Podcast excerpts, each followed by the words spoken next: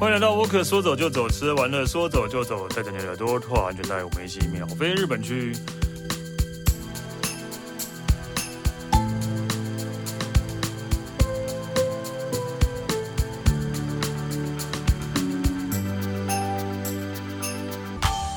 嗨，大家好，我是史丹利。今天我们来聊日本。呃，我不知道，就是今天的主题是一个日本的冷门景点，但是日本人很爱去啊，很爱去啊，就就不是冷门啊啊，到底是什么意思？对，我们欢迎 Alan。Hello，各位听众，大家好，Stanley 好，我是 Alan。这是什么什么意思啊？因为聊的冷门，但是没有，就是好，就是外国人很少去的地方。但是其实是对，外国人来讲是冷门的，这对日本人来讲是正正正常或是热门。可以这么讲，但在某一程程程度上，其实日本人对于这某一些景点其实也是陌生的。嗯，对，其实也是陌生的，对然后可能也是因为可能当地或者说透过什么样的方式认识、知道了之后，才去追这些地方。嗯、但是相对的团体旅客或者说一般的自助行，可能就比较不会去搜去搜寻到像这样子的一些地方。OK，对，甚至它可能隐藏在某一些地方，哦、但是你每一天都会经过的人，但是你却不知道原来这里面居然隐藏了这样一个这么厉害的一个观光景点就在这边。嗯，对，其实这种是蛮多的了，是当地人也不知道。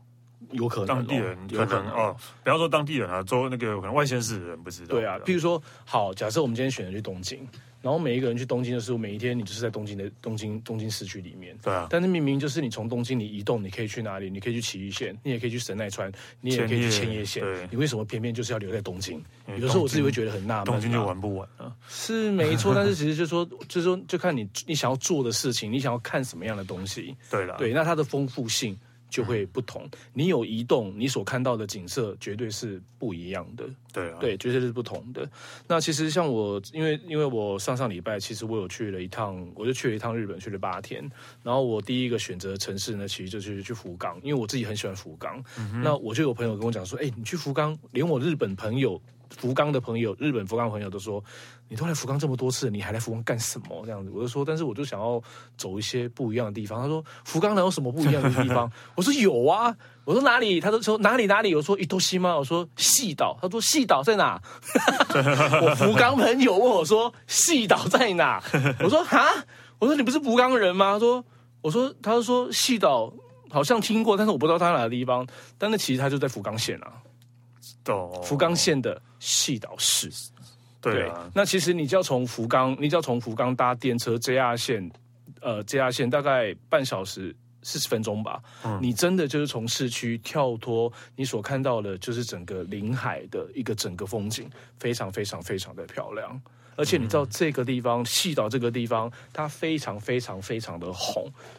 为什么？是因为就是日本的天团阿拉西的关系哦，对，就是蓝，然后所以有很多的蓝的粉丝们都会千里迢迢的，因为他们不是有的可能不是福冈的啊，他们是从外县市来的，就真的就是要来来到这个呃细岛这个地方来一窥究竟。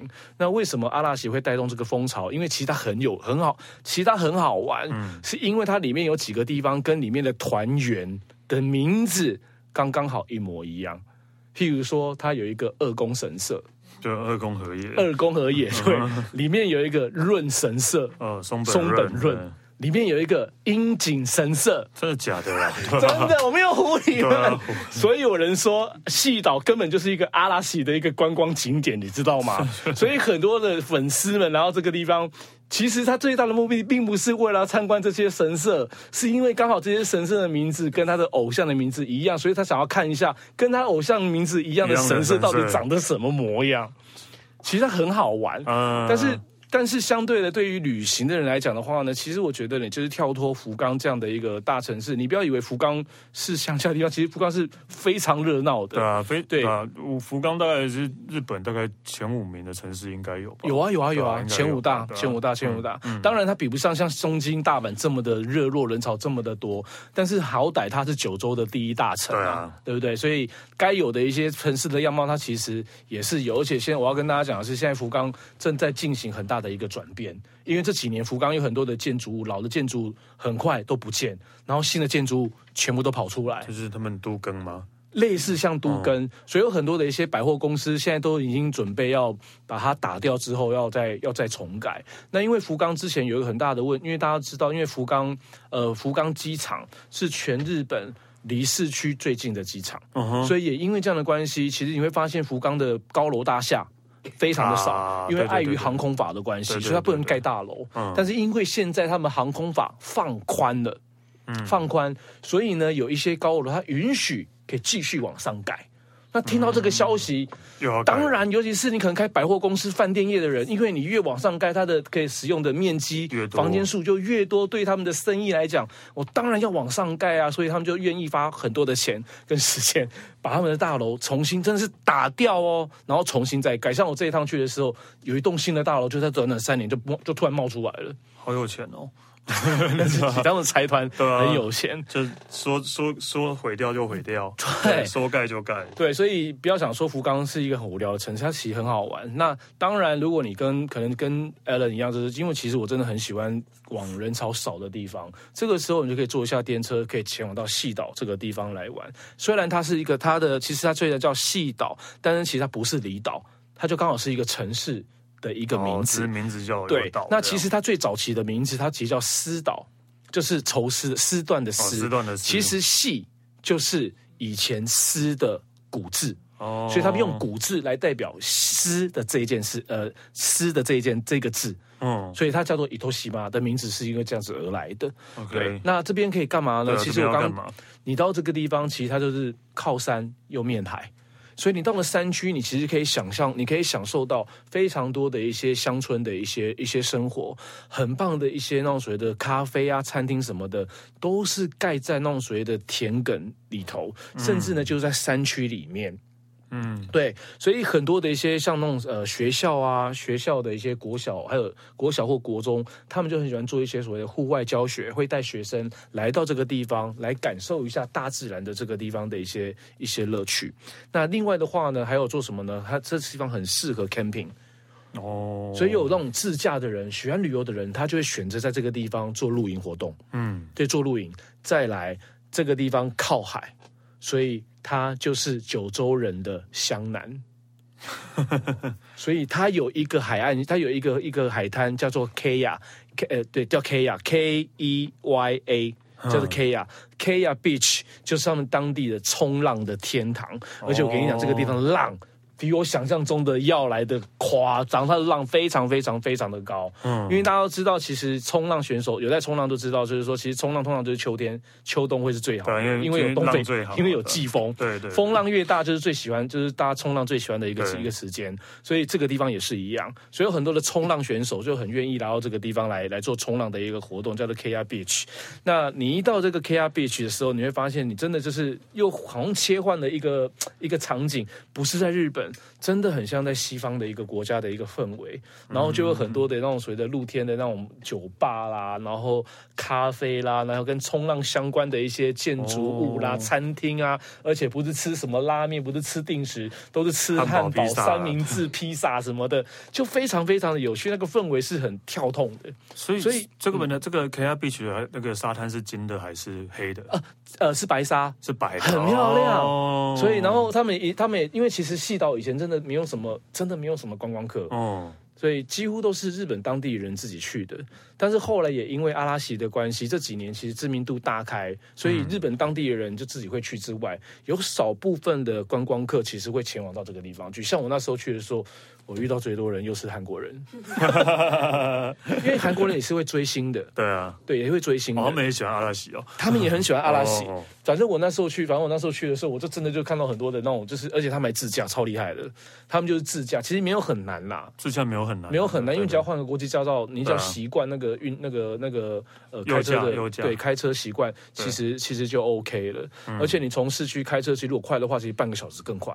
开车更方便，而且你开车方便是因为你可以走整个细岛的，就是我刚刚讲的 Keya Beach 那整个湾岸线超漂亮的。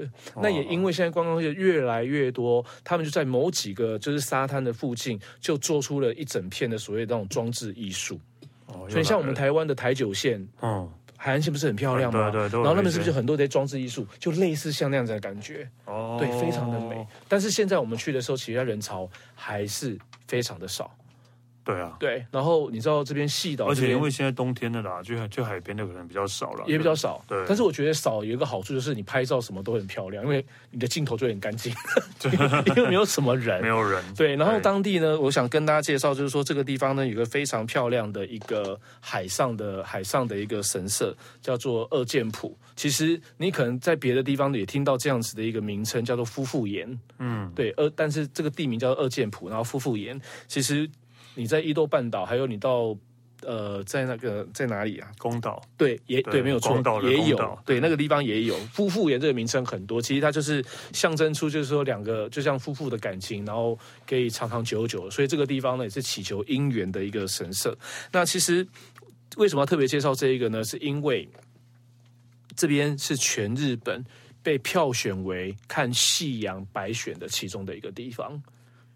每次听到这个什么白选啊，一百个，还有哦，还有哦，还有哦，有多了，有多稀罕，还有，它是日本最北边、最北呃夕阳西下最北的地方，呃最西呃这样，最后西最后下沉的地方，哦，最后下去的地方，对，最后下的地方就在细岛。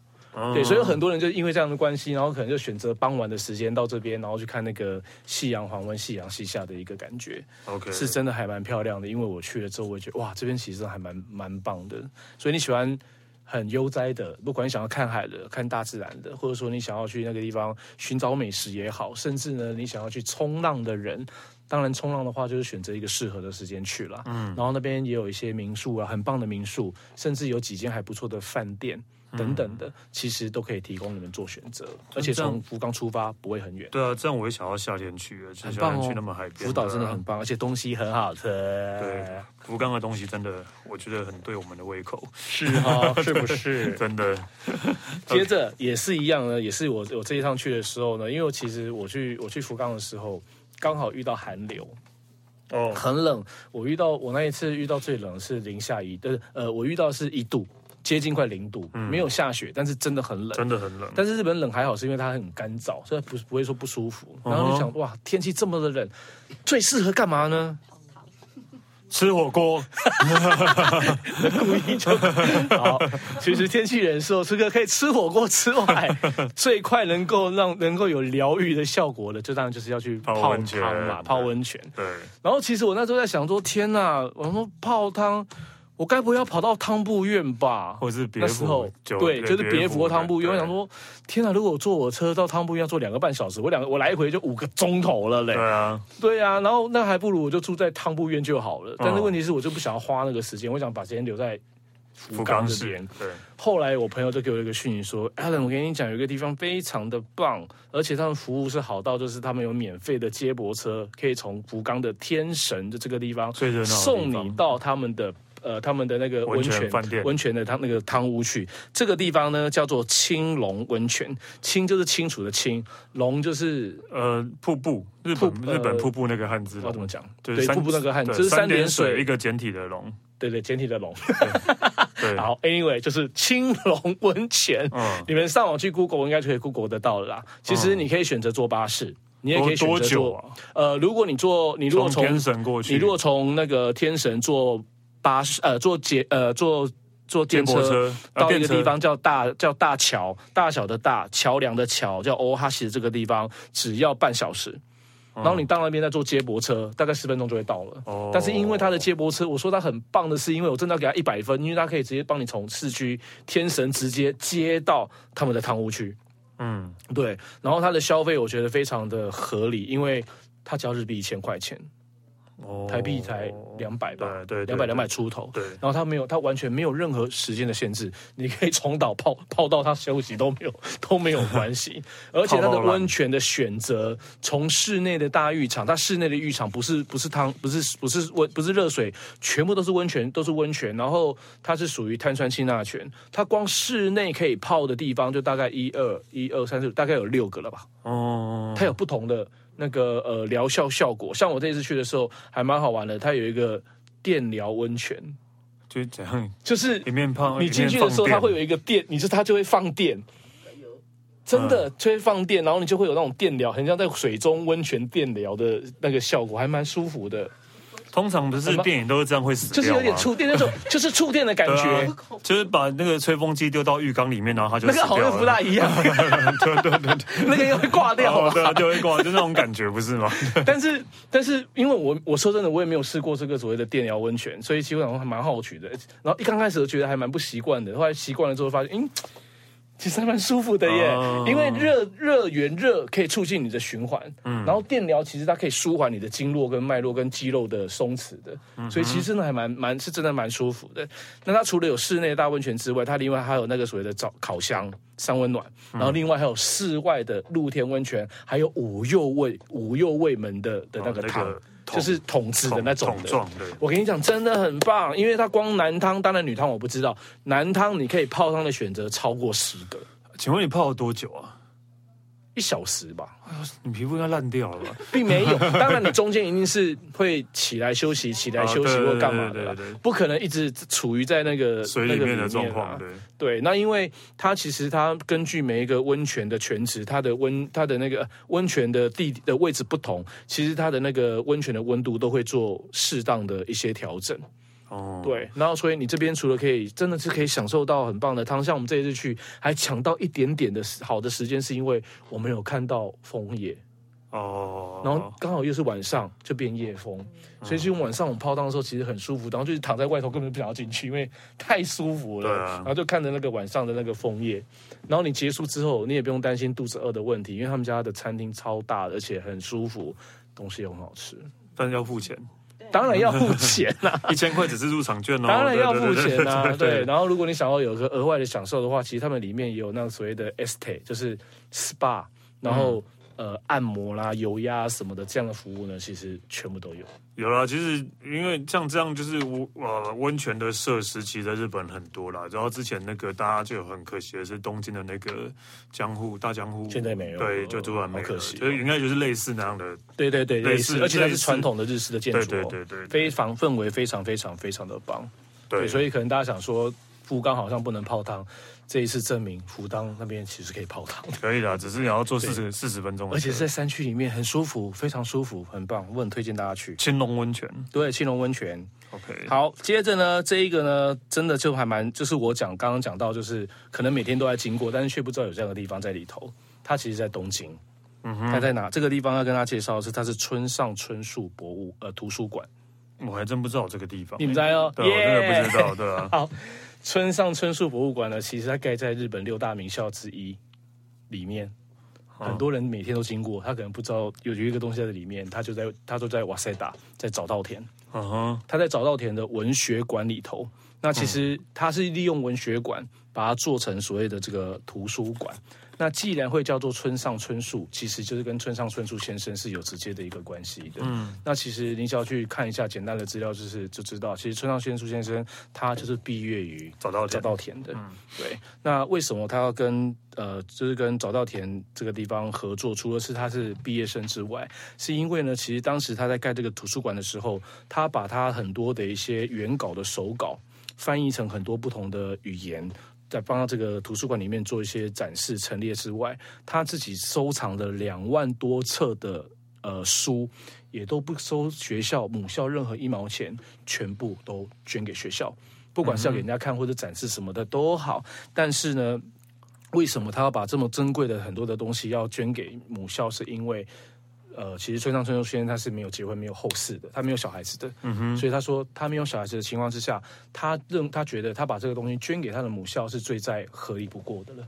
对，说结下这个缘分。那这个图书馆的话，那见到盖这个图书馆的人，更是现在非常红的一个建筑师，就是魏延武先生。哦，对，其实魏延武先生，其实你只要，其实你只要上网去看。如果先，如果今天 Alan 先不要告诉你，他叫做村上春树，呃，村上春树图书馆，我也不要告诉你建筑师是谁。你可能光看到建筑物，你可能大概就想到，嗯，应该是魏延武先生吧？是为什么？因为他会用到很多的。木头的东西，就是现在就是，如果讲到日本有名的建筑师，不是魏延武，就是安藤忠雄，就是没有没有了，还有谁？但其实还有那个，还有伊东丰雄啊，啊，伊东丰雄对对对，妹岛和世啊，没有，我觉得还好。金泽的金泽的桥，但真的魏延武跟安藤忠雄应该是真的是现在了，大家都会知道，真的真的真的是真的是真的。而且后来我发现，原来那个魏延武，呃，魏延武先生其实有好多。作品。对啊，超多的，嗯，包括了我上次去看的那个角川，我去的喜剧写的角川的博物角川国图书馆，也是他做的，对，对也是也是魏延武先生做的，他好。时间好多，怎么可以设计这么多东西呢？他可能就发包这样，可能就发给他下面的那个徒徒弟徒孙的呢。我在想，好，那总后来呢，就是这个魏延武先生呢，他就为为这个早稻田就盖了来做了这接着这个建案，要要做村上春树图书馆。那当当时他在做这个东西的时候，他就在思考一件事情，因为他有去了解，就是村上先生他整个这个作品的一个。呃，这个人的作者的背景，以及他写小说的很多的一些作品的一些作为参作为一个参考点，他发现村上春树的村呃来做一个图来做村上春树图书馆，一定要符合两个字，就是平凡。嗯哼，因为你们如果你去回头去看村上春树这些东西东西的话，他其实是没有那么的华丽的夸饰很夸张的东一些一些东西的，反而是强调一些可能。一般的生活上的东西，或是就是很平凡之类的一些生活的一些一些事物，所以那时候那个魏延武先生就以这样子的一个方向来建盖所谓的这个村上春树图书馆。当然，他还是延伸了运用了他非常多的一些木造的一个造型。那他最主他最主要的这个最重要的一个建筑的一个一个强调在哪呢？就是你一进入到这个图书馆里面，从 B one 要走到一楼的时候，两侧都是书架。然后他用那个木头把它给打造设计出来之外，同时在你要升要进去到整个建筑物的最中心，所以变成是一个挑高的一个造型。嗯，这个时候呢，它的木板呢就变成是一个 arch 形，就是一个拱形的一个造型，一层一层一层一层延伸出去的，就好像这进入到一个时光隧道的一个感觉。那魏延武先生他想要强调的是，希望能够把村上春树先生的小说能够将现代跟未来。做一个连接跟串联，而运用了一个用用利用了一个这种所谓的时光隧道的一个理念，把它给放到这个图书馆里头。哦，对，所以建筑物本身就是还蛮有话题性的，以及它呃，可能就是你要去参观之前，可以稍微了解一下，就是说呃。隈研吾先生他当时在做这个图书馆，他的背景跟目的是是为了什么？而且他也运用了很多他当时的一些元呃，就是村上先生的一些元素。像村上先生还有一部大家我相信大家都很知道，就是海边的卡夫卡。然后呢，他就在他里面就是有有他在里面复刻复刻出呃魏呃那个村上村村上先生他的工作室一模一样的。打造出来。那因为当时日本呢，为了这个这个小说，其实又把这个小说改编成舞台剧。Uh. 然后舞台剧所用到的一些道具，还有一部很重要的一个钢琴什么的，全部都陈列在这个地方。然后你们都可以，然后就是可以去参观，可以去看。然后它里面还有唯一的一家叫呃咖啡厅，叫 Lounge，嗯，就是在图书馆里面，叫那个咖啡厅也是很漂亮。所以，所以是一般人都可以去，一般人都可以进去。早稻田的学生，一般人都可以进去。然后它其实是免费的，但是我要告诉大家的是，如果你们要去的话，它呃要去的话，最好要预约，因为它会有人数的限制。哦，对，譬如说，呃，我印象中哦，正确时间其实你们可以上官网，你就找，你就找，你反正你就打村上村上春树图书馆，就会跳出来，会跳到。那个早稻田他们的自己的官的官网，他会告诉你，他会有四个时段可以预约，一个时段能够预约的人数就是三十个人。然后如果你是当天临时决定要去的，他当天只接受十个人的预约。对，那你想说哈，那如果我只有这个时间去，我又没有预约，那到底可不可以去？当然可以去，只是你去的时候，你可能就是要现场排队。对啊，那你现场排队要排多久？不知道，因为他没有，因为你进去的人，他不会说。啊，你只能在里面待半小时，你只能待一小时，没有哦，它是没有时间的限制的，所以你会等多久？我不知道。所以如果你有确定的时间的人，其实就可以先预约好这个预约好你要的时段，再直接去参观，你就比如你就少掉了等候的这个时间，非常值得。就觉得那个那早稻田的学生还蛮可怜的，自己的学校变成了一个那个像，但是因为他们学生也是可以，学生也是要排队吧？学生也要预约，对啊，也是要预约吧？好像也是，对啊。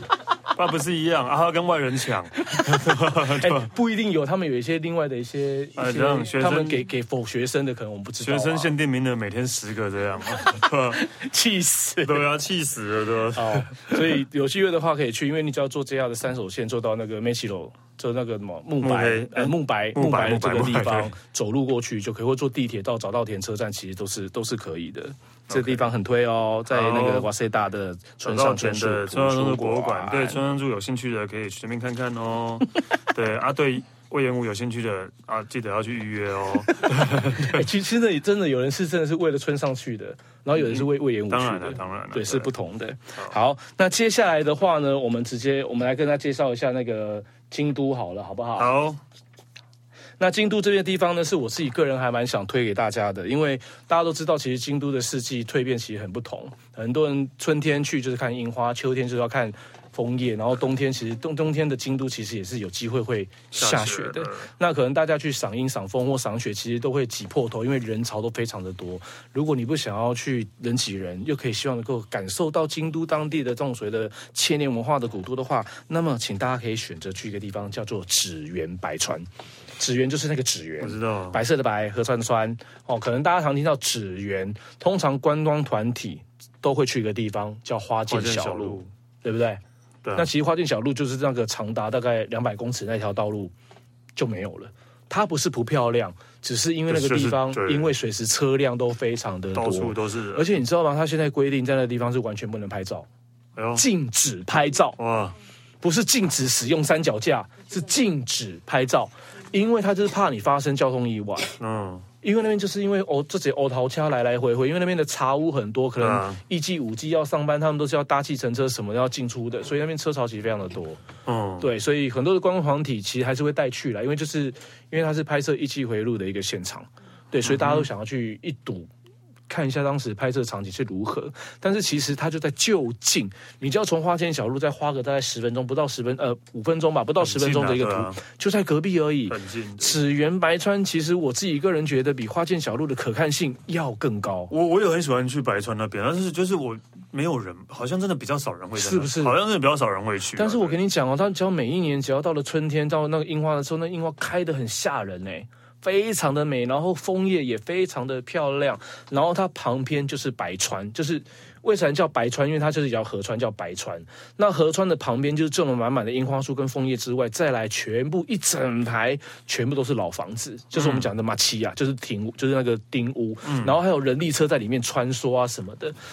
你真的就可以感受到，就是没有人，然后呢，就是非常的京都的一个画面，就活生生的呈现在你面前。对，而且我们就在想说，为什么这个地方没有什么人来啊？很好啊，对啊，没有，我是可以，大家都不知道，可以把它收回去吗？明明就那么近，对啊，真的，然后然后很多餐厅也都很不错啊，很棒啊，那边有很多的一些很棒的米其林的餐厅，然后有很棒的一些日式的怀石怀石料理，然后茶屋，甚至如果你预算过高的人，其实你真的也可以找一季或五季，可以到那个茶屋里面，然后跳跳舞表演给你看。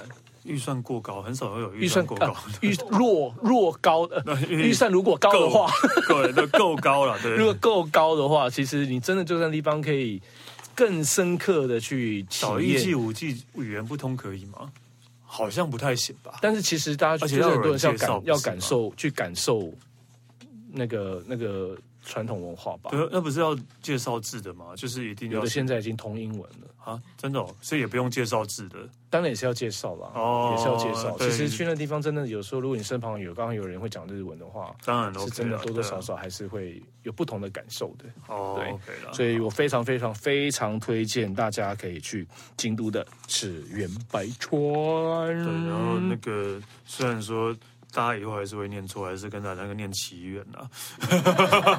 对，但没关系啊，当然知道，反正就讲，就是大家都是念词。我每次只要讲，我每次只要要讲丁屋的时候，我都想，我是要讲停屋还是讲亭屋？大家听不懂，反正大家知道就好，大家知道就好，对啊，对啊，这是无聊的小常识哈。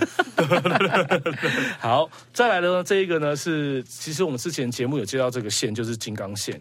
但是我这个地方没有跟大家介绍到，也是我自己个人很喜欢的，然后也是很冷门，也是当地人才会去的地方。它叫做猿兵卫川。哦，猿兵卫川，它其实说穿了，它就是一条清水河川。所谓的清水，就像我讲清水公园，就是你是可以啊下去玩的。嗯嗯嗯。清水公园就是你可以去跟那个也去碰那些水啊什么的。嗯。那其实。源兵卫川在一早，呃，我们讲说更早的时间之后，其实这条河川的干净度是干净到大家会到会把这个河川的水当做成所谓的民生用水的，直接拿来喝。对，可以拿来煮饭哦，然后洗衣服，反正所有的喝，反正所有跟水有关的，就会在这个地方解决的。嗯、但是后来就是从听说是从一九五一九五零年左右开始，因为就是可能工业开始发展啊什么的，哦、有污染了，对污染的一个污染，然后把这个河川，因为很漂亮的河川变成一个极度受到污染的一个河川，是脏到是会。发臭到这样子一个程度的，而且大家可能没有办法想象，因为其实山山呃这个这个地方呃源兵卫川，其实它是位于在金刚县的山岛市密西马，其实它也是属于在富士山脚下的一个城市。其实这些水都是来自于富士山的水水，富士山来的天然纯水，对，而且它水源是，而且它的水源是真的是不会断的。所以你看，一个这么棒的有一个这么好的一个水源，但是却把它污染掉，你就知道当当时。人类就是当地的人民对于这个核酸的污染的影响有多严重，有多么的可怕、很严重。啊、也因为这样的关系，后来也在一九九零年前后这个年代，就有当地的人发起了要把这一个河川修复成回来那个样子。对，所以他们花了非常非常非常多的时间，他们希望能够把这个河川达到三个目的。哪三个目的呢？可以洗澡，可以洗衣服，可以喝。然后希望这个河川可以达到三个目的：一，可以看得到萤火虫；哦，二，可以看到梅花，可以看到梅花菊，哎，梅花，梅花，梅花藻，梅花，梅花藻，梅花藻。就是梅花的梅花，藻就是海藻的藻，叫梅花藻。啊、第三，小孩子可以玩水的地方，啊、因为你要知道为什么他们要强调就是所谓的萤火虫跟梅花藻。大家都知道萤火虫一定是要水要生态非常好的，对啊才会生态不好，萤火虫是不会出来，它不会栖息的。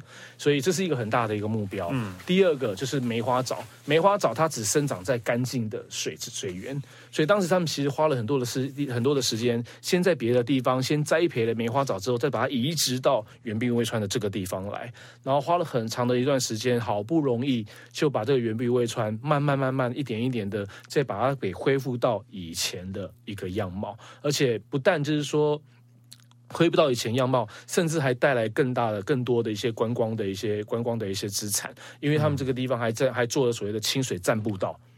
所以你是可以走在，你就仿佛就是走在那个河边上面，而且你夏天的真的，你夏天的时候天气很热，你真的他们不，你不妨就是可以把你的鞋子袜子脱下来，走在水上都没有问题的。然后在这个步道，在这个在这河川两边，你也可以看到很多很特色的一些小咖啡厅啊、餐厅啊，就在这地方，甚至还有一家非常好吃的百年的鳗鱼饭，全部都是在源兵卫川的这一个地方。所以现在是真的可以下水吗？哦，可以下水的。对对对，很非常非常非常干净。而且当时好像是台湾的鹿港吧，当台湾南波鹿鹿港，然后也是因为要做要做整治河川的一个工程，他们就特地就跑到源兵卫川的这个地方做拜访，去考察。对，就就就是考察，然后把这个技术，他们怎么样把这个河川的污染变成这么干净的一个清水的河川，把这样的技术跟理念的想法，把它带回到鹿港这个地方，用在鹿港这边。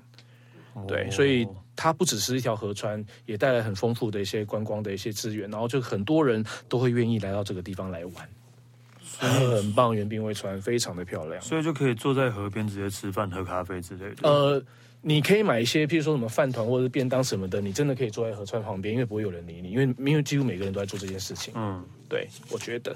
哦，如果那些店家的位置也在河边的话，应该就更好了。非常非常非常的棒。对啊，有机会的话真的可以去，因为我很我真的好喜欢圆兵卫川。源兵卫船，很长吗？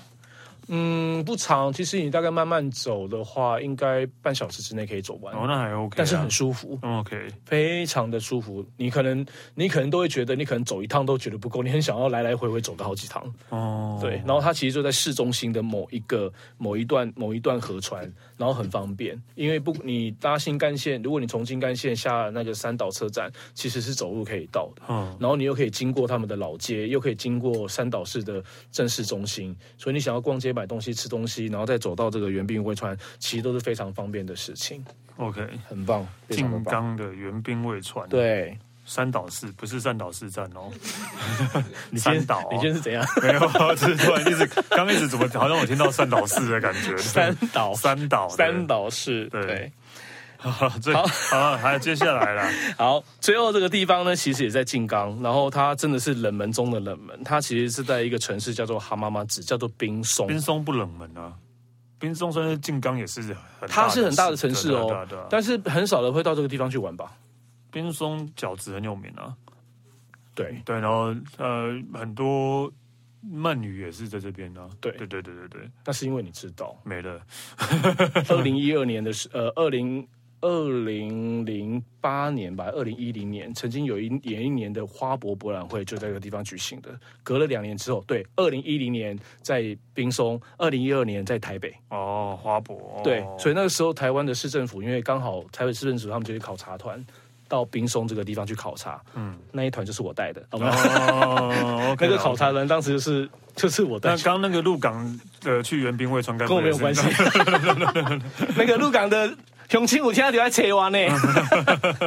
哦，反正题外话，反正那个冰松这个地方有一个非常有趣的一个，它其实不算旅游景点。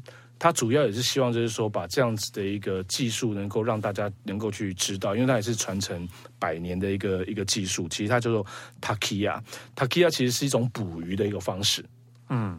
对，叫做 Takiya。那它刚好就在冰松湖的，因为大家知道，啊，对不起，冰松市有一个湖叫做冰明湖。抱歉，我刚刚讲错了，叫冰明湖。它其实就是依靠这个冰明湖，然后呢，去呃去保留下来的一个很特别的一个抓鱼的一个方法。因为早期之前捕鱼，很早期之前捕鱼，不像现在有什么什么钓竿、什么鱼线啊，什么有的没有的，是没有的，都，都是用刺的。啊，uh, 都是用刺的，嗯，对，就像以前那种那么山顶洞人什么的，他们在没有那些东西的时候，都是用那种把石头弄成尖形的，然后去刺鱼啊，是一样的意思的。嗯，所以他们就延伸，他们就延续了这样子一个传统的一个捕鱼的一个器具，他们唯一有一个辅助的东西，就是一个小小的一个网而已。小小这个网，那这样子的一个这样子的一个捕鱼的一个一个传承，听说在冰明湖，就是滨松这个地方，听说已经有超过了一百年的一个时间了。然后到现在还是一样，有一群人，就是渔夫们，他们就是把延续这个传承保留下来之外，他们希望能够让更多的日本人也好，或是外国的观光也好，能够来自己来体验这样子的一个捕鱼的一个活动跟生活。嗯，所以其实你可以到这个 Takiya Takiya 这边，然后呢就可以去报名，就是预约，然后去参加，你就是穿着他们的那个渔夫的那个衣服啦，然后搭着他们就是平常在捕鱼那个船出近海，然后呢去用那个刺的那个很像让工地上一个，反正就是一个竹竿鱼叉，怎么讲？鱼叉鱼枪是不是？但鱼枪是像鱼枪的一个造型吧？对对对，去插去抓那个去插那个鱼。对，嗯、这个就是让大家去体验他们的那个呃渔夫们他们当时捕鱼的一个辛苦性。当然，这个是要讲求技术的。对，这是要技术的。因为那并不是说，对啊，你不是插下去就，就一定插得到的。因为鱼会有它的习性在啊，嗯、对不对？然后再来，鱼会有所谓的聚光性啊。所以你看，为什么他们也他们去捕鱼的时候，为什么都要偏偏要选择晚选择晚上？因为其实选择晚上的时候，它的几率会比较高，因为鱼会有聚光性。所以他们出去的时候会带，都会带一样东西，叫做叫做明呃叫做松明，松树的松，日月明叫松明，松明就是火把的意思。他就把它吊在那个鱼头，就呃船头，然后那个鱼看到那个光，那个那个灯就会聚集，然后再去刺那个鱼。对，所以早期之前，其实捕鱼的时候，夜间捕鱼都会有一个所谓的这个松明，会放在那个船头的一端，来达到捕鱼的一个动作。嗯、那当然，除了体验这个东西之外，其实很多人来这边，除了就是体验，当然就是还是要享受一下美食。所以就刺起来的鱼，然后自己烤来吃，是没有错。然后季节的不同，你这边可以抓什么呢？你可以抓那个虾子，然后当然鱼。虾子要用刺的吗？应该不行吧？呃，它有不呃，它有有的虾子比较大只，嗯，虾子又比较大，然后甚至还有那个还有那个什么螃蟹，嗯，卡尼，然后另外还有包括那个鲷鱼吧，鲷鱼等，对吧？鯛鱼等等的，嗯，季节的不同，在冰明湖的地方都可以抓得到。然后你捕抓好之后，把它带上来，他们有他们自己的所谓的船屋，然后那些渔夫们，就是那些那些渔夫们，就会把你抓到这些鱼现场直接。煮来吃，可能是生鱼片，可能做天妇罗，可能做汤啊等等的，让大家来体验这样子的一个渔夫的一个生活，我觉得这是非常棒的一个感觉。对，这是一个大型钓虾场的概念。哎，你为什么把它讲的这个样子啊？